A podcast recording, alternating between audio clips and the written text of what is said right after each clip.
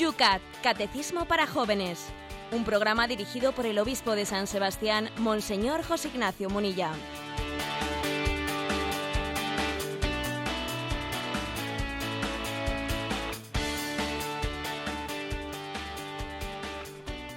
Buenos días, queridos amigos de YUCAT, de este espacio que todas las mañanas nos acompaña en Radio María. Con la ayuda del obispo de San Sebastián desgranamos todos los días, de lunes a viernes, ese catecismo para jóvenes. Hoy ya pasando las aguas que nos han acompañado durante todo el mes de mayo, se nos anuncia primavera en San Sebastián, 13 grados ahora mismo. Por Madrid, ¿cómo están las cosas, Rocío? 15 grados y con promesa de mucho sol. Vamos a ver si empiezan a secarse un poco los huesos. Nosotros por lo menos estamos con la borrachera del éxito que fue la convocatoria que el Santo Padre mm, pues desarrolló ayer en toda la Iglesia Universal. Qué potencial esto de la comunicación. En un plis plas se pone el mundo entero delante del Señor en oración. Buenos días, José Ignacio. Sí, ayer vimos una escena, una escena que es la, escena de una iglesia que es convocada a la oración en el día del Corpus Christi y fue impresionante ver cómo eh, en todas las diócesis se entendió que había una llamada especial del Papa, había una intuición de decir no nos dediquemos, no nos reduzcamos a, hablar de, sino vamos a hablar con, ¿eh? porque es cierto, ¿eh? puede ocurrir que que la evangelización se desequilibre y nos dediquemos mucho a hablar de, en vez de hablar con, con él, y en vez de tener un coloquio directo, un coloquio que sea fundante de nuestra evangelización. Nos pusimos todos ayer de 5 a 6 de la tarde ante el Santísimo Sacramento y las noticias que tengo yo es que en uno y otro lugar pues la convocatoria fue verdaderamente eh, exitosa. Hay una conciencia desde aquel gesto que hizo el Papa Francisco en el balcón de la Basílica de San Pedro en el momento en el que fue presentado ante el mundo, un gesto que nos dejó a todos desconcertados de repente recogerse ante toda la multitud, eh, inclinarse y ponerse a rezar delante de todos, hacer un gran silencio, rezar luego el Padre Nuestro, Ave María, el Gloria, o sea, es decir, no no hablamos hablamos de una teoría, sino que la realizamos, o sea, es es nuestra vida, ¿eh? Eh, es nuestro, eh, nuestro clima vital, eh, el de la oración. Y ayer así lo, lo vivimos y, creo que estamos marcando un estilo, un estilo de un pontificado en el que llevamos a, a Jesucristo no solo en los labios, sino que lo llevamos de una manera muy coherente en la, en la distribución de nuestro tiempo y en la jerarquía de nuestros valores que se repita, diremos, vamos a ser también, es incluso sin tener que ser convocados de una manera así tan general, que sea la vida de la Iglesia, la oración ante el Señor, ante Jesucristo, eh, presente en la Eucaristía, que ayer también por muchísimas de nuestras calles en procesión pues estuvo presente y pudimos pues adorarlo. Sin más, comienza un día más este espacio de radio que se llama El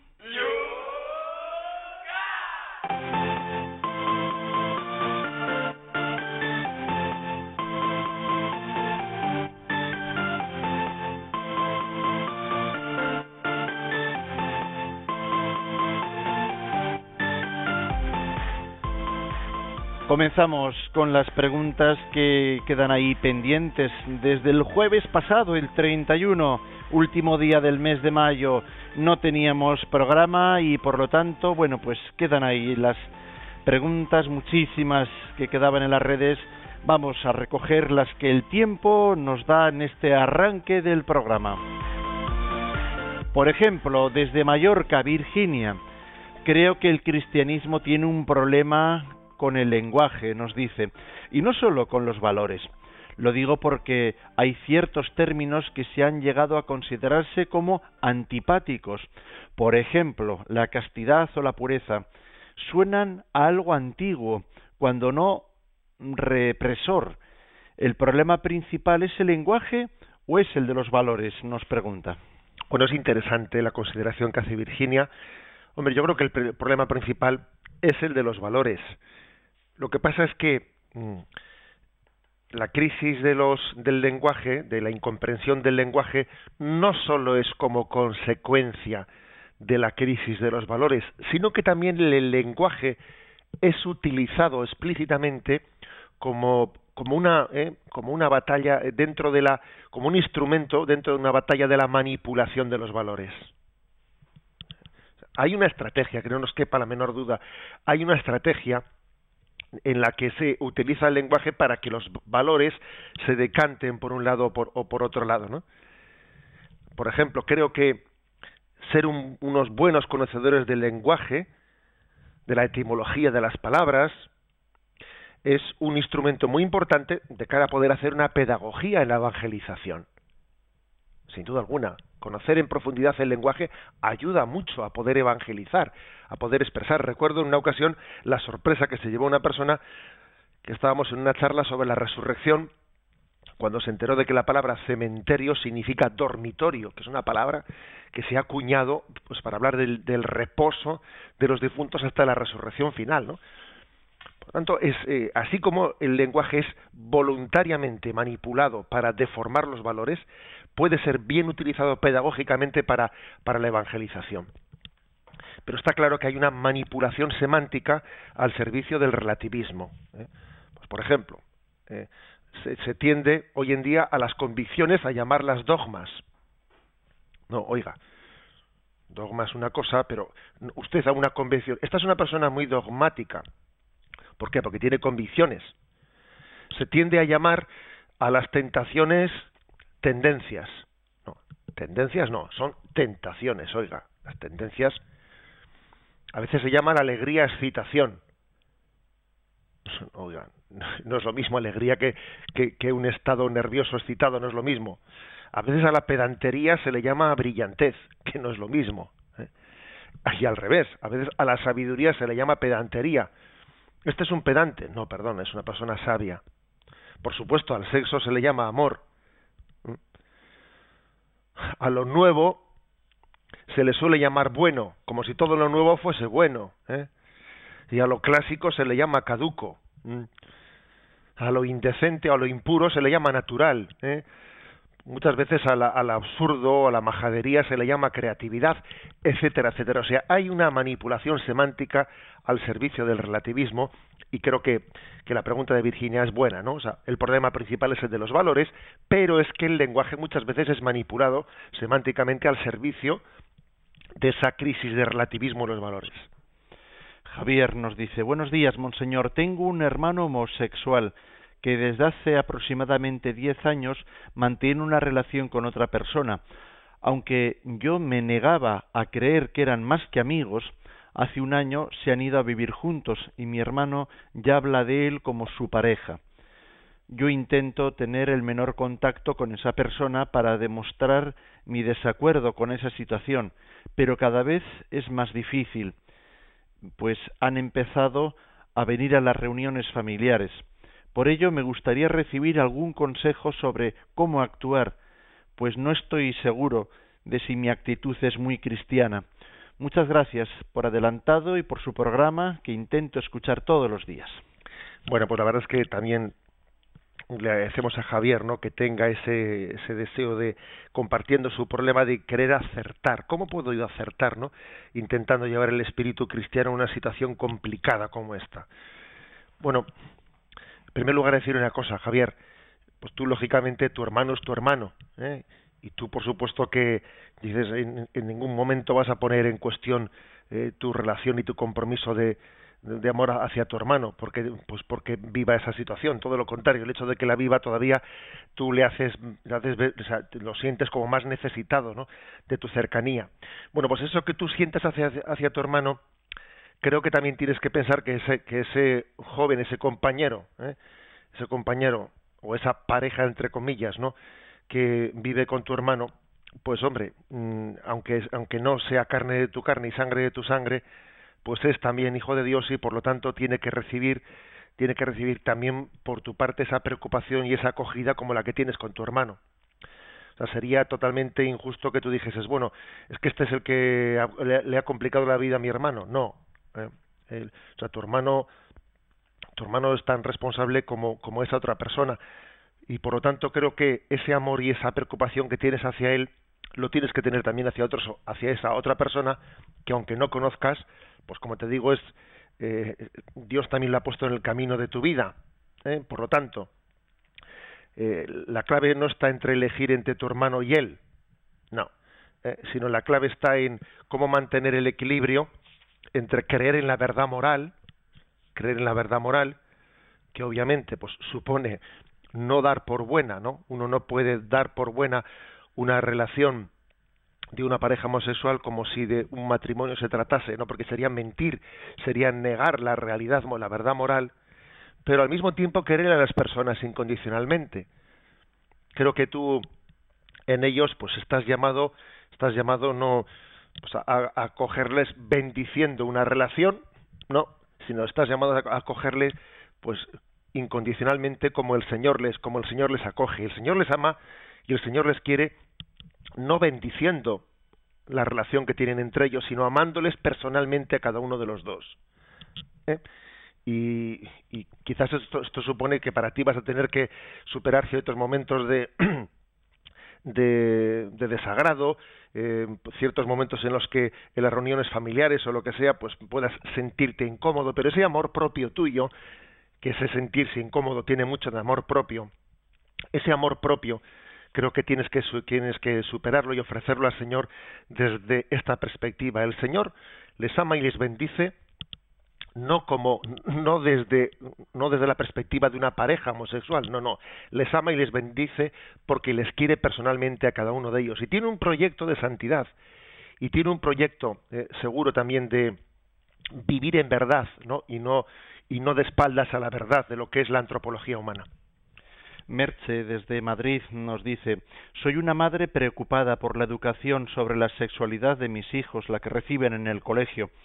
He tenido un fuerte enfrentamiento con la dirección del centro porque mi hijo vino a casa con un preservativo que les habían repartido a toda la clase en una charla de educación sexual. Le agradecería una palabra al respecto.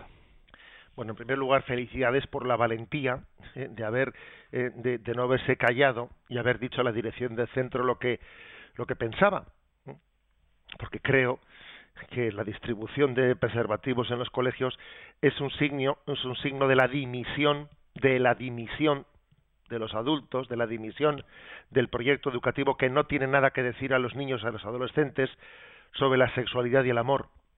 Es la incapacidad de transmitir un lenguaje de sentido. La sexualidad tiene un sentido. Y entonces, en vez de educación sexual, lo que se hace es dar una mera información. Se sustituye la educación sexual eh, pues por la mera información sexual. La clave está en que no tenemos no tenemos la luz suficiente para decir que sólo el amor conyugal tiene la llave que permite abrir el significado de la sexualidad. Esto es así, ¿eh? Solo el amor conyugal tiene la llave que permite abrir el significado de la sexualidad. Y entonces, como, no, como, como hemos perdido esta clave, pues damos tumbos de ciego, ¿no? Damos tumbos y entonces lo que hacemos es a repartir preservativos por las esquinas del instituto, ¿no? Y creo que, no podemos permitir, ¿no? Que hagan eso con, con, con nuestros hijos, no debemos de permitirlo. Hay un momento en el que los padres eh, estáis llamados a a mostrar la fuerza, eh, la fuerza de, de esa capacidad que tiene la maternidad y la paternidad de proteger a sus hijos cuando son atacados. Sí, sí, digo atacados, porque difícilmente se puede atacar más, ¿no? A nuestros hijos que cuando se les está deformando. Desde Madrid nos dicen, soy una chica de 25 años. Desde hace unos tres me masturbo habitualmente. No sé cómo salir de esta adicción.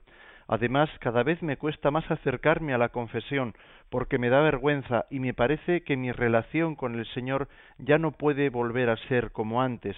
¿Cómo puedo superar esta situación? Bueno, pues eh, en primer lugar, yo creo que el Señor le va a dar su gracia a alguien que busca con tanta sinceridad como, como quien ha hecho esta pregunta. ¿eh? Alguien que escribe esto, alguien que, que lanza esta pregunta. Yo creo que es alguien que que quiere que quiere buscar la voluntad de Dios y que y el Señor le va a bendecir ¿eh? que tenga confianza y que tenga paz en primer momento no y decir una cosa, es cierto, tú has utilizado la palabra adicción y es verdad, hoy en día cada vez más está, se está quedando patente que existen muchas adicciones y entre ellas también existe una adicción, ¿eh? Una adicción al sexo que a veces se, canaliza por medio de la masturbación, por, el tema de las tecnologías, etcétera. Existen adicciones que llegan a, restarnos, a robarnos en gran parte la libertad. Eh, mi consejo, mi consejo es que, en primer lugar en vez de vivir eso con una tensión interna de eh, pues de me acerco a, un confesor y, y como he caído mm, pues con eh, pues con mucha frecuencia ya me da, me da vergüenza volver a acercarme a este, voy a otro, voy a otro. Yo el consejo que te doy es que busques un acompañante espiritual, un director espiritual, eh, pues que te ayude, que te al que le manifiestes claramente ese problema de esa adicción y te pueda ayudar en ello. No sé si eres eh, de una ciudad grande, una ciudad pequeña, igual si eres de una ciudad grande, igual pues podría ser bueno que eh, que llamases al, centro de a los, al centro de orientación familiar que suelen tener las diócesis y que allí pidieses el consejo de algún sacerdote eh, como acompañante espiritual que los sacerdotes que suelen estar en, eh, en, torno a los centros de orientación familiar suelen ser especialistas en estos temas, aunque obviamente todo sacerdote será capacitado para ello, pero lo mejor es que te dejes acompañar poniendo encima de la mesa eh, el, problema. ¿eh? Porque cuando una persona va a confesarse, pues claro, Mm, digamos que no es lo mismo que el confesor sepa que tiene una adicción, que tiene un problema, que puntualmente se esté confesando de un, pecado. ¿eh? Yo creo que, por lo tanto, no hay mejor remedio, no hay mejor camino para abordar un tema así que poner todas las cartas encima de la mesa y buscar un acompañante, un acompañante espiritual. ¿eh? Mucha paz, mucha paz y te encomendamos en esta familia de Radio María. Marta nos escribe, buenos días, referente a los puntos que estas semanas se están comentando, digo, mi consulta es sobre las relaciones en el matrimonio. Mi marido y yo llevamos casi ocho años casados y la voluntad de Dios es no haber tenido hijos. Mi consulta es si sabiendo que es muy poco probable que podamos concebir un hijo, el mantener relaciones con mi marido a veces me crea dudas si estamos actuando bien ya sé que el fin máximo es la, es la concepción. Hace pocos meses que os escucho y muchas gracias por vuestra labor que me estáis enseñando mucho y enriqueciendo mi fe en Dios. Bueno, Marta, eh, el hecho de que exista en el matrimonio eh, esterilidad, bien sea temporal o bien sea o bien sea definitiva, eso no, no quiere decir que la, la entrega y la relación sexual no tenga sentido, porque la relación sexual tiene como finalidad la, concepción, eh, la transmisión de la vida, pero también tiene como finalidad la expresión del amor. ¿eh? Lo que la Iglesia dice es que la expresión del amor no debe de estar cerrada, ¿eh? cerrada a la transmisión de la vida, pero en vuestro caso no está cerrada, en vuestra voluntad no está cerrada, todo lo contrario. O sea, por lo tanto, el pecado sería que vosotros cerraseis la expresión sexual a la transmisión de la vida. Pero vosotros no la habéis cerrado. Otra cosa es que exista una enfermedad de esterilidad que haga que esa expresión del amor no sea fecunda. ¿eh? Pero el pecado está en que nosotros ¿no? estemos disociando la expresión del amor a la posible o hipotética transmisión de la vida. Terminamos con una pregunta que nos hace Carmen. Dice, buenos días. Muchas veces hablando con mis amigos sobre el tema de la posición católica sobre la sexualidad suelo decir, si quieres lo sigues y de lo contrario no lo sigas, pero tíralo por tierra, pero tirarlo por tierra es imposible. Pienso que necesitaríamos más altavoces por las calles para que se pueda escuchar la belleza del mensaje cristiano sobre la sexualidad.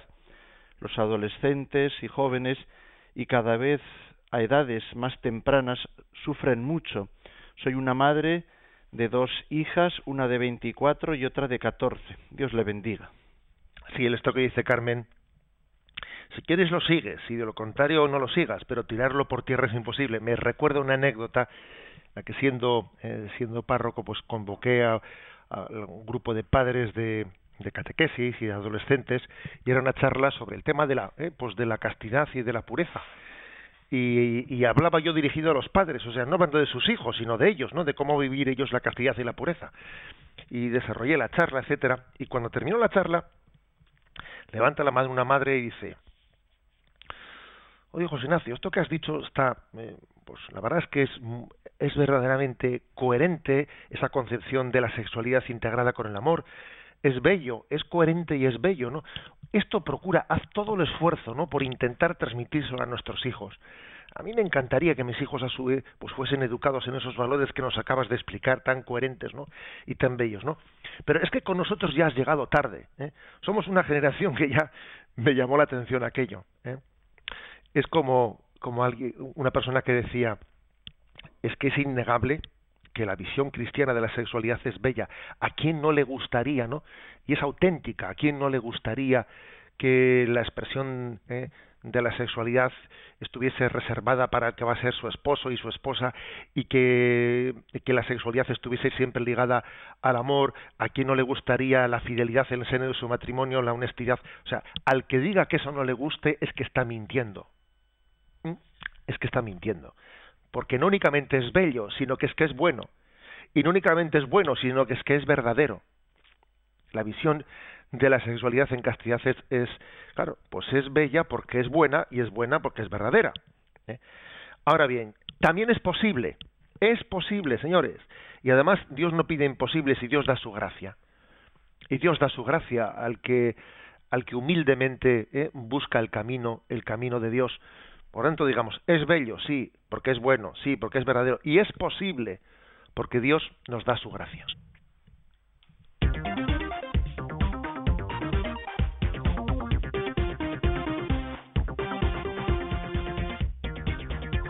Son las 8 y 22 minutos, 7 y 22 minutos en las Islas Canarias.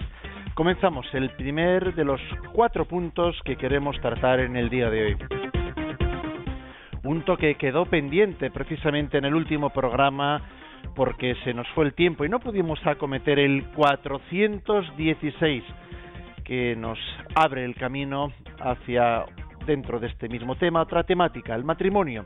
Dice así, ¿qué es lo esencial del matrimonio cristiano? La respuesta en cuatro puntos. Primero, la unidad. El matrimonio es una alianza que realiza, según su esencia, la unidad corporal, psíquica y espiritual entre un hombre y una mujer. Segundo, la indisolubilidad. El matrimonio es válido hasta que la muerte os separe.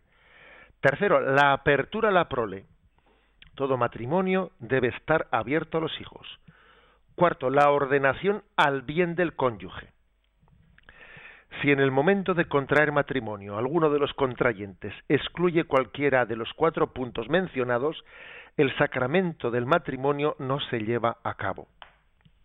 Bueno, aquí hay cuatro, por lo tanto, por cuanto características eh, que explican cuál es la esencia del matrimonio. Unidad, indisolubilidad, apertura a la prole, ordenación al bien del cónyuge. Ocurre, eh, por, por, lo tanto, que, estamos ante, eh, ante unas características que son la esencia del matrimonio y que, cuando fallan, o cuando se carece de, de, alguna de ellas, no digamos ya de varias de ellas, cuando se carece de alguna de ellas, pues es que el matrimonio deja de serlo, o sea, no, no, lo, no lo es. Aquí hay una cita de Benedicto XVI que dice, hoy es especialmente urgente evitar que el matrimonio se confunda con otro tipo de uniones que se fundan en un, en un amor débil. Solo la roca del amor total e irrevocable entre el hombre y la mujer es capaz de ser el fundamento de una sociedad que se convierta en un hogar para todos los hombres. Por ejemplo, ¿no? Se puso de moda en un momento determinado, ahora ya se está pasando, pero bueno, se puso de moda el registro de parejas de hecho. Y vamos, es curioso, ¿no? O sea, ha existido como, existe, como una tendencia a decir, la palabra matrimonio, ¿eh? la palabra, como es, como es demasiado serio, vamos a buscar otro tipo de alianzas, pues parejas de hecho, etcétera, ¿no? Que nos permitan eh, una unión sin, sin que tenga que estar porque ligada ¿no? a un compromiso tan serio. Eso fue hace unos ¿eh? pues 20 años o así, o 30 años. Ahora, ¿qué ha ocurrido? Que lo de las parejas de hecho, etcétera, ¿no? El registro de parejas de hecho ya ha venido a menos porque lo que se ha hecho ha sido devaluar el concepto mismo de matrimonio. Se ha hecho que el concepto de matrimonio sea tan débil como, como el que antes era el registro de parejas de hecho. Y entonces, claro, ahora ya, ahora ya no hace falta un registro B, porque ya el A lo hemos convertido en B. O sea, hemos hecho del matrimonio una unión débil en vez de una unión fuerte. Por ejemplo, aquí la gente se separa según la ley de divorcio express sin tener que decir ni el motivo no, no falta ni, ni alegarlo. Porque quiero. Me he querido casar porque por deseo y ahora tengo el deseo de, de divorciarme y punto, ¿no? El deseo es suficiente. ¿eh? Es curioso, ¿no? Claro, eh, si resulta que según la ley actual el deseo es suficiente, no hay que alegar nada más ¿eh? para poder divorciarse, es que entonces el matrimonio no es nada. Vamos a ser claros. El matrimonio no es una unión fuerte. Y tengamos en cuenta una cosa, ¿no?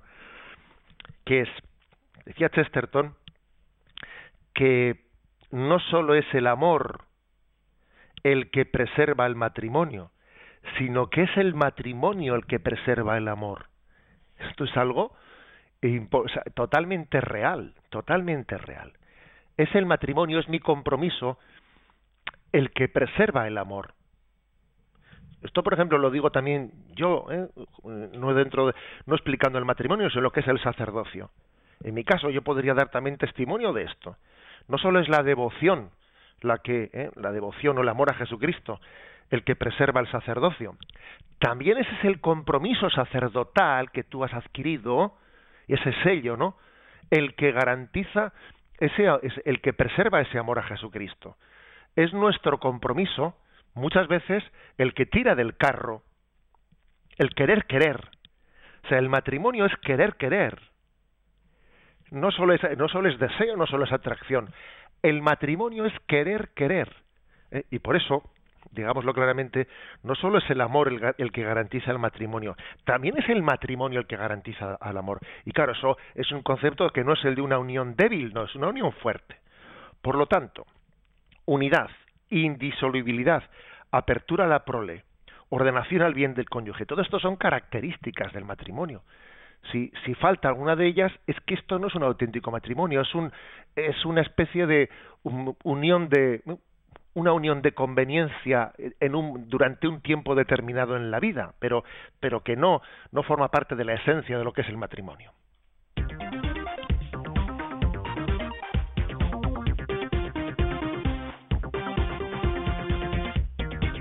Pregunta siguiente del Yucat. Es la número 417. ¿Qué sentido tiene el acto conyugal dentro del matrimonio?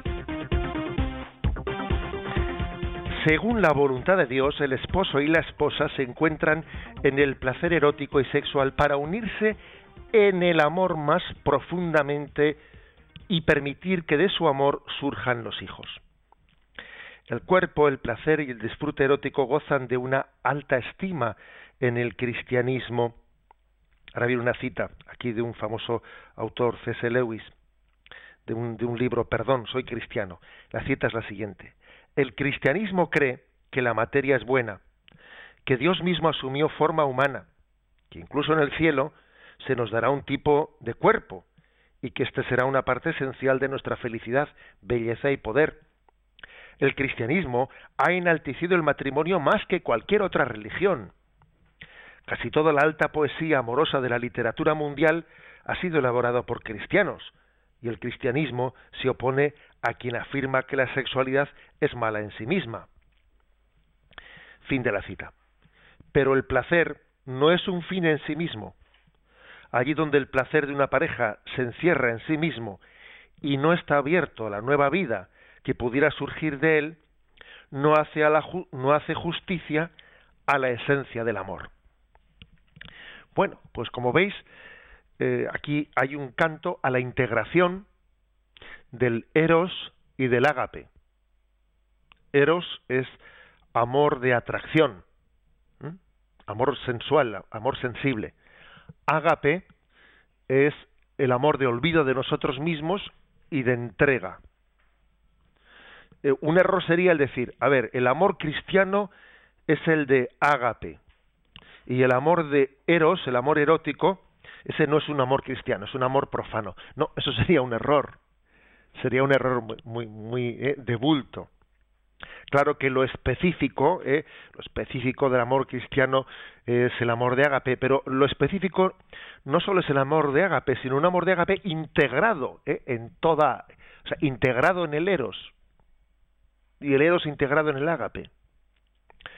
Porque nosotros, el cristianismo tiene una concepción que no es dualista, sino, sino eh, esto, esta es una de las grandezas del cristianismo, que con todos mis respetos eh, hace que el cristianismo supere inmensamente a las religiones y a las tradiciones espirituales provenientes de Oriente, que están claramente marcadas por el dualismo, por el dualismo platónico. ¿eh?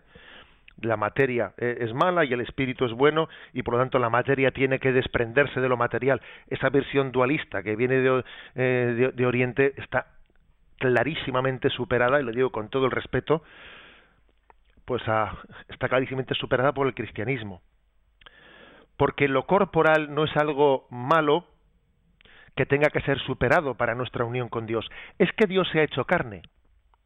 Es que Dios ha tomado la condición humana y además no se ha hecho carne por, un, por una temporadita y luego ha dejado aquí su disfraz humano y ha vuelto ha vuelto al cielo siendo espíritu puro. No, no, es que la humanidad ha sido ha sido asumida en un misterio de amor, ¿no? De alianza de Dios con nosotros por toda la eternidad.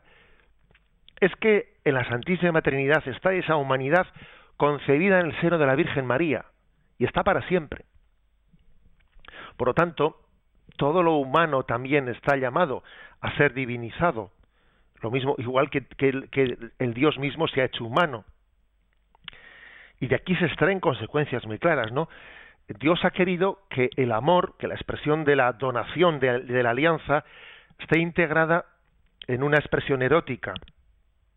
Y Dios ha querido que la expresión erótica del amor, la expresión erótica que culmina en el acto sexual, sea la culminación, sea la expresión, sea la expresión sensible de, de la entrega, de la entrega de todo lo mío es tuyo y todo lo tuyo es mío. El acto sexual es una expresión corporal de la donación de los corazones. Esto supone que el cristianismo eh, supera, eh, supera todo dualismo e integra, e integra eh, y educa, claro, porque es verdad que existe, ¿no? En nosotros un pecado que tiende a distorsionar y hace del, eros, eh, tiende a hacer del eros una búsqueda de sí mismo como si fuese un autoerotismo. ¿eh? Utilizar al cónyuge como un instrumento para buscar mi placer. Claro, eso hay que educarlo, hay que educarlo obviamente, para que sea una expresión de comunión. Bueno, pues esta es, eh, esta es eh, la, eh, la, respuesta no tan profunda y tan potente que se le da a esta pregunta ¿qué sentido tiene el acto conyugal dentro del matrimonio? no pensemos jamás que el placer es malo o que sea cuasi pecaminoso y que lo que es bueno pues es la negación de nosotros mismos no no no no no hagamos esas esas disociaciones ¿eh?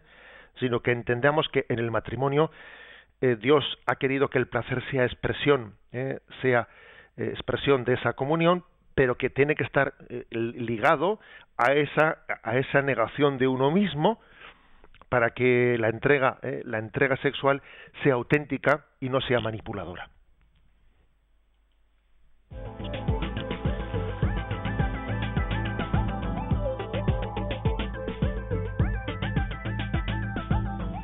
Son las 8 y 34 minutos, 7 y 34 minutos en las Islas Canarias. Sintonizas Radio María.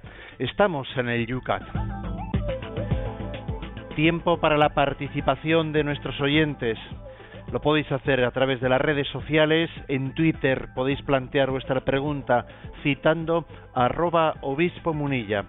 También puedes mm, hacer tus preguntas debajo de los puntos que acabamos de comentar en la página de Facebook los tienes debajo de ambos planteamientos. También en los comentarios puedes hacer tus preguntas. Se busca fácilmente en Facebook esta página, Yucat Radio María. Yucat Radio María. El correo electrónico yucat arroba Radio María también lo recibimos aquí en directo, yucat arroba radiomaria.es y también puedes eh, hacer plantear tu pregunta por teléfono. Para participar en directo 91 153 8550 91 153 8550 Bien. Ah, yeah. Mi nombre es Daniel y si me buscas en las redes se me dan check it once again. He subido a este escenario pues estoy buscando Así como Saqueo se subió a aquel árbol Y miro atentamente si él está entre vosotros. Algunos pensaréis que este menda está loco Pero te juro que está vivo y vive entre nosotros. Se llama Cristo y si confías podrás ver su rostro. Si tú también le buscas, si tú también le esperas A la de tres conmigo que se te oiga grita yeah Uno, dos, tres. Yeah. Uno, dos, tres. Yeah. Uno, dos, tres. Yeah. Uno, dos, tres. Yeah Vine aquí no para ganarme un sueldo, vine aquí no para engordar mi ego. Vine aquí no para ser un mono feria, aunque de curioso seguro está llena esta audiencia. Vine aquí sin la medalla de popstar, pues te lo digo ya, yo no sé cantar. Vine aquí como uno más, como él o como ella. Y como tú vine buscando al alfa y al omega. Si tú también le buscas, si tú también le esperas, a la de tres conmigo que se te oiga grita yeah. Uno, dos, tres, yeah. Uno, dos, tres, yeah. Uno, dos, tres, yeah. Uno, dos, tres, yeah. Y así, Señor, la vida vivo, encaramado a tantos árboles de tu amor, yo soy testigo. Espero el día en el que a mí te acerques, me llames por mi nombre y en mi casa te hospedes cuánto tengo y cuánto soy te ofreceré. Y de tus labios estas palabras escucharé. El hijo del hombre a salvar ha venido. Lo que los justos y entendidos creían perdido. Si tú también le buscas si tú también le esperas a la de tres conmigo que se tenga grita yeah uno dos tres yeah uno dos tres yeah uno dos tres yeah uno dos tres yeah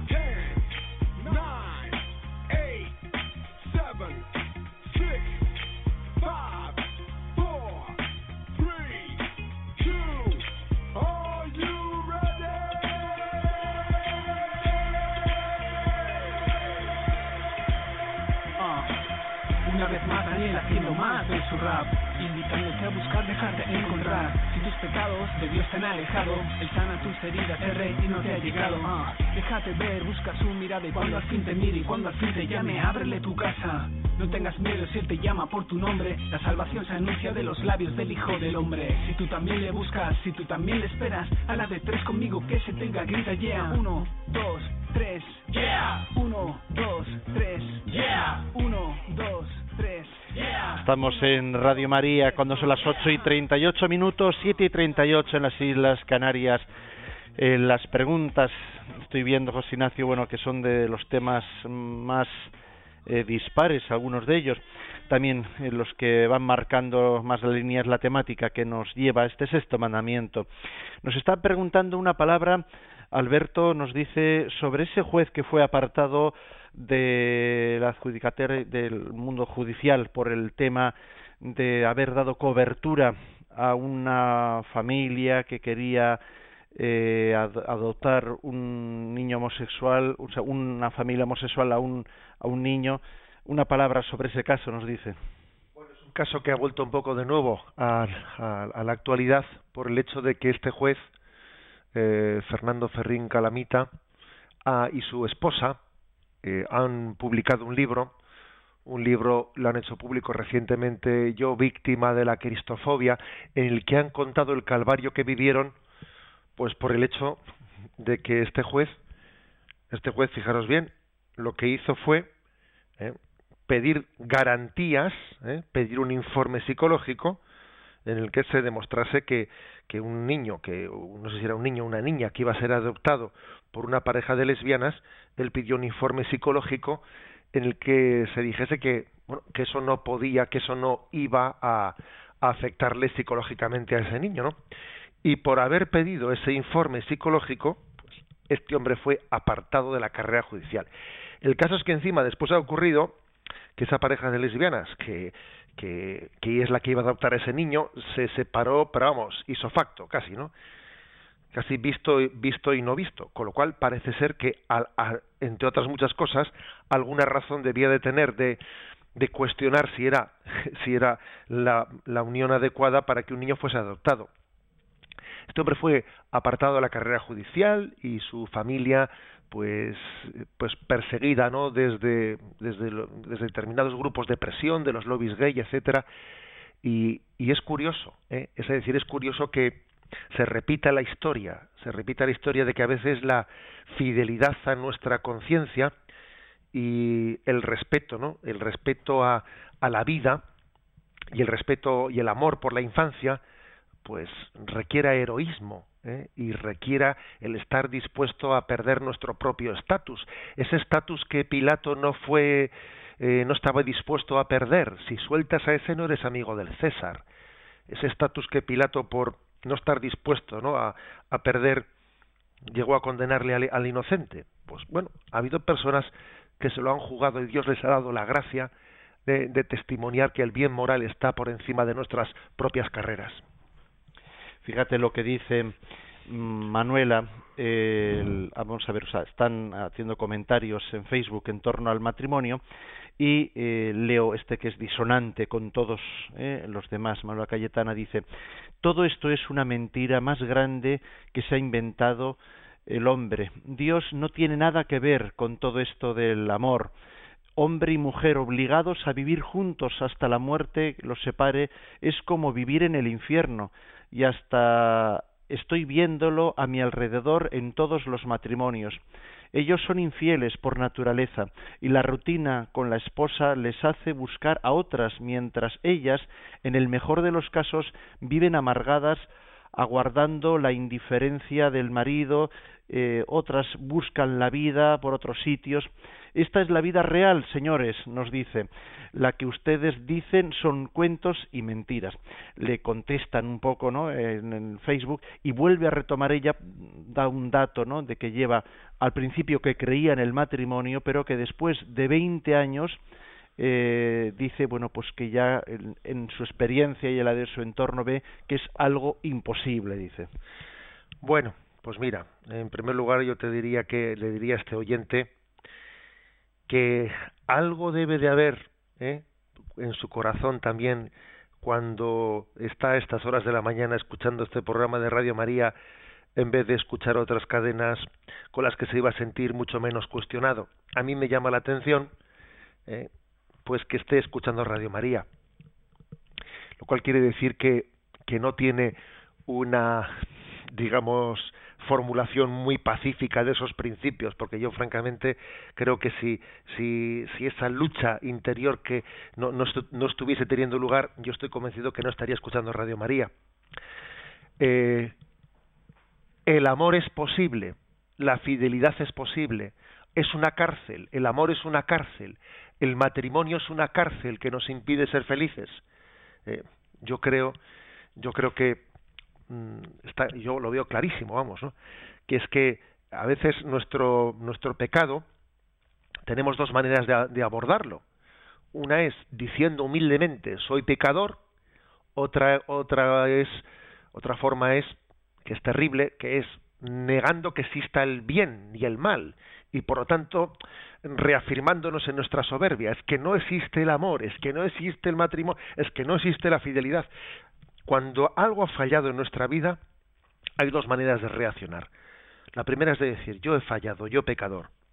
La segunda es la de eh, erigirse soberbiamente y decir, no existe el bien ni el mal. O sea, es decir, el bien y el mal me los fabrico yo. Con todos mis respetos, la segunda reacción nos lleva a la autodestrucción. Creo que lo que dignifica al hombre es decir, a mí me ha ido mal porque yo soy pecador pero lo que hace feliz al hombre es el amor, la comunión del amor. Hemos, hemos sido creados por y para el amor.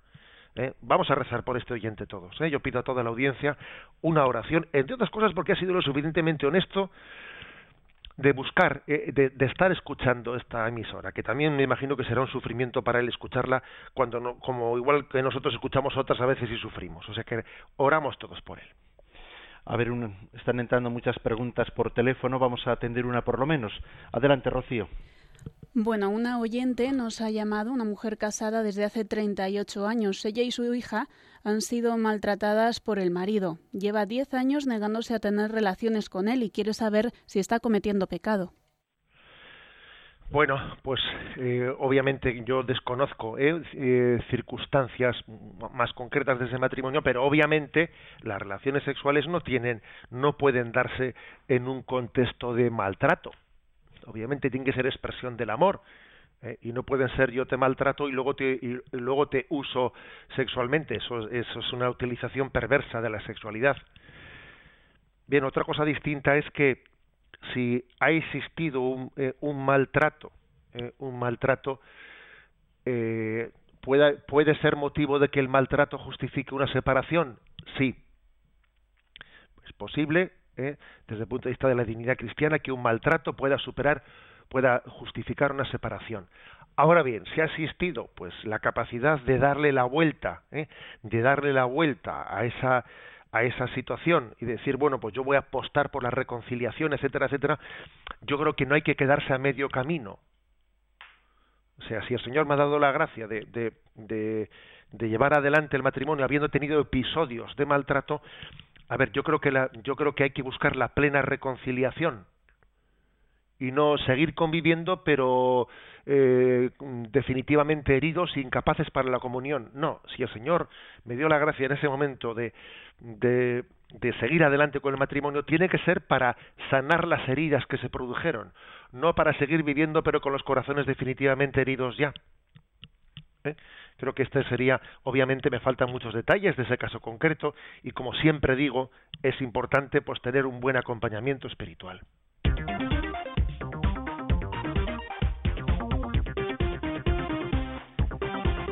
Tenemos que continuar porque todavía hay dos preguntas planteadas para este programa. La 418 dice, ¿qué importancia tiene un hijo en el matrimonio? Un hijo es una criatura y un don de Dios que llega al mundo por medio del amor de sus padres.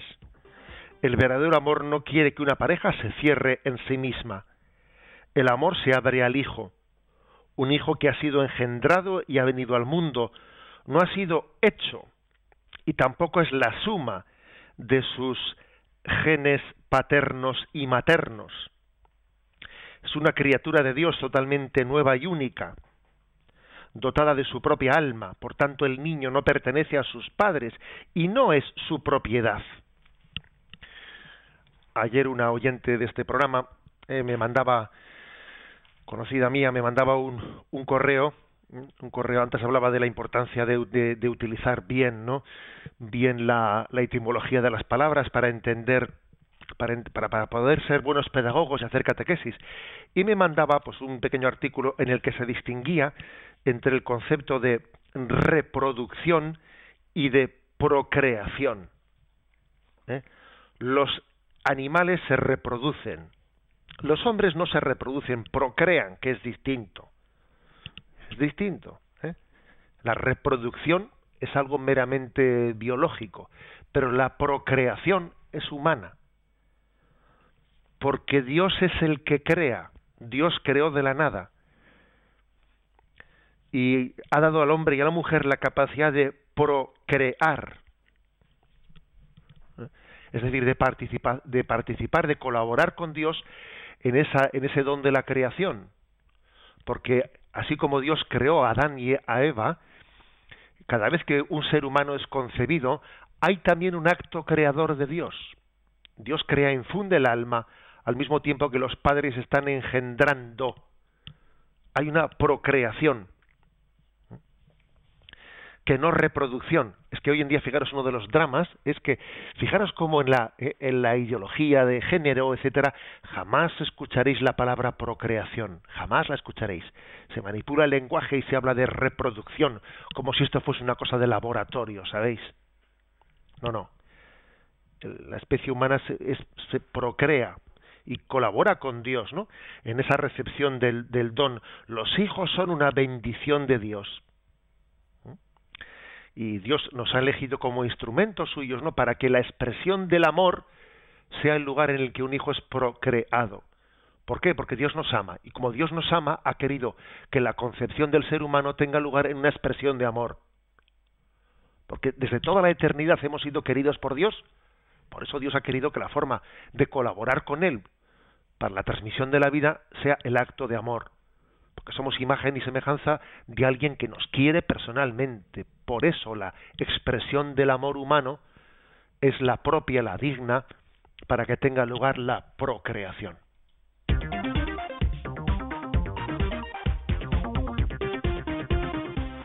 Y planteamos la última pregunta del programa de hoy. Es la 418. ¿Cuántos hijos deben tener un matrimonio cristiano?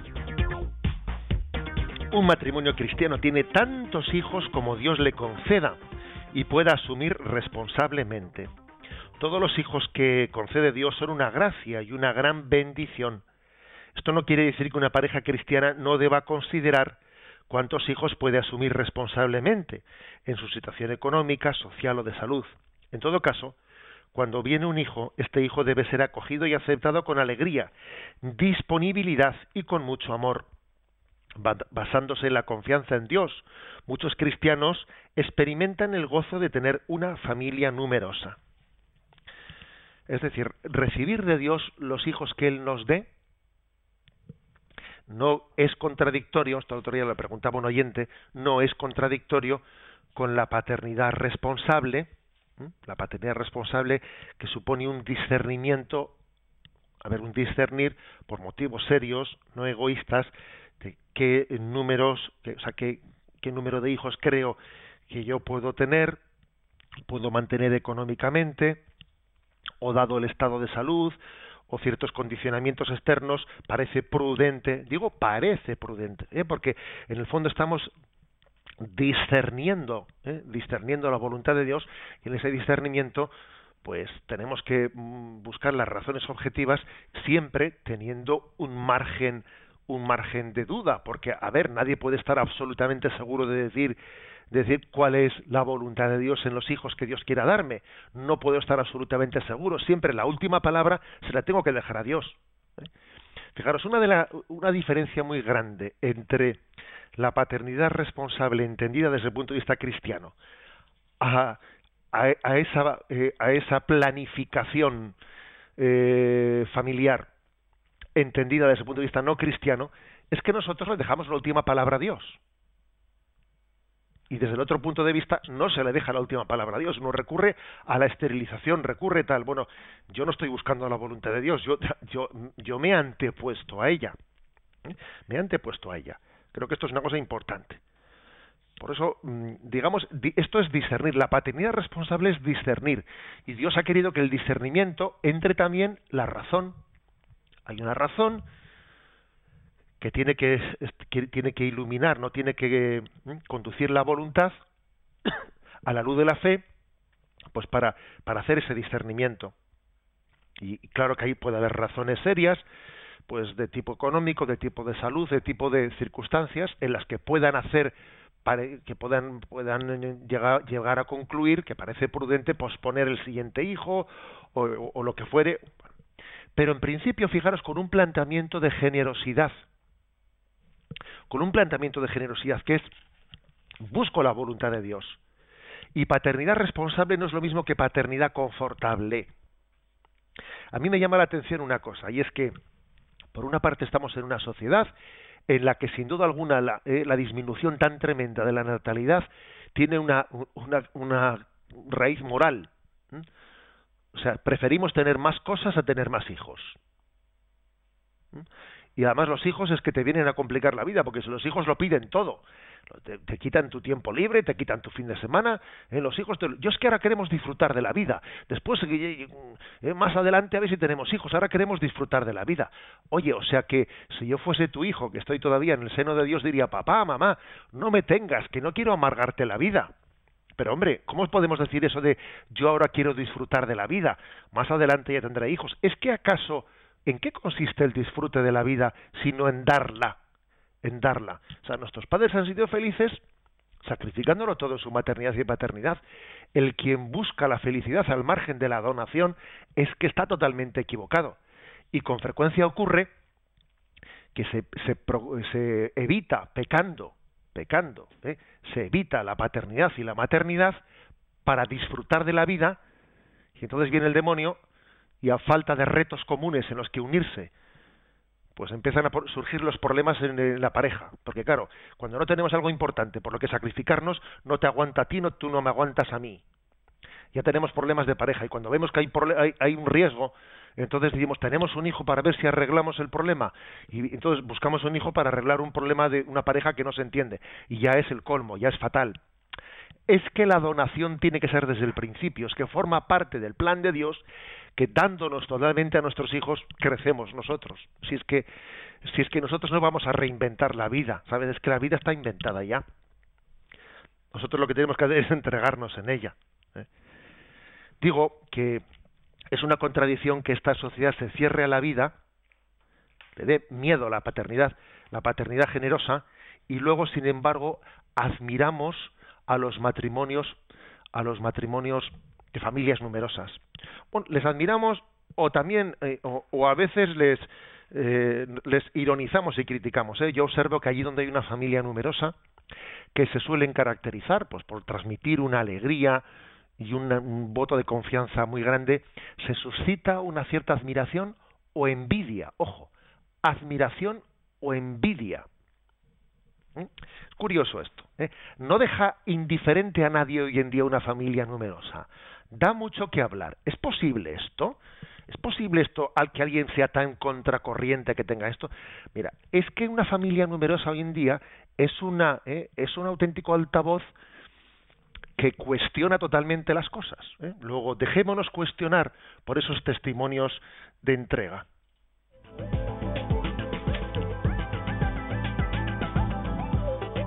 Se nos va el tiempo, se nos ha ido prácticamente, diría.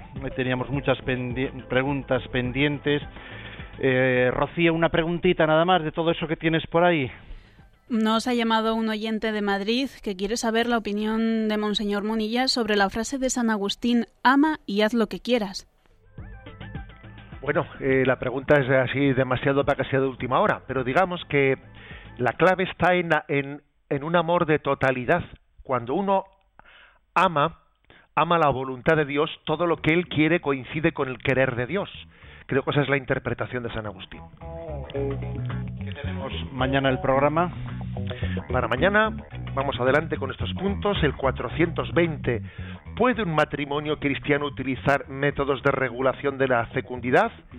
421. ¿Por qué no son buenos todos los métodos de regulación de la fecundidad? Em, 422. ¿Qué puede hacer un matrimonio que no tiene hijos? Arrancaremos mañana con todas las preguntas que han quedado pendientes. Hoy terminamos recibiendo, como siempre, la bendición. La bendición de Dios Todopoderoso, Padre, Hijo y Espíritu Santo descienda sobre vosotros. Alabado sea Jesucristo.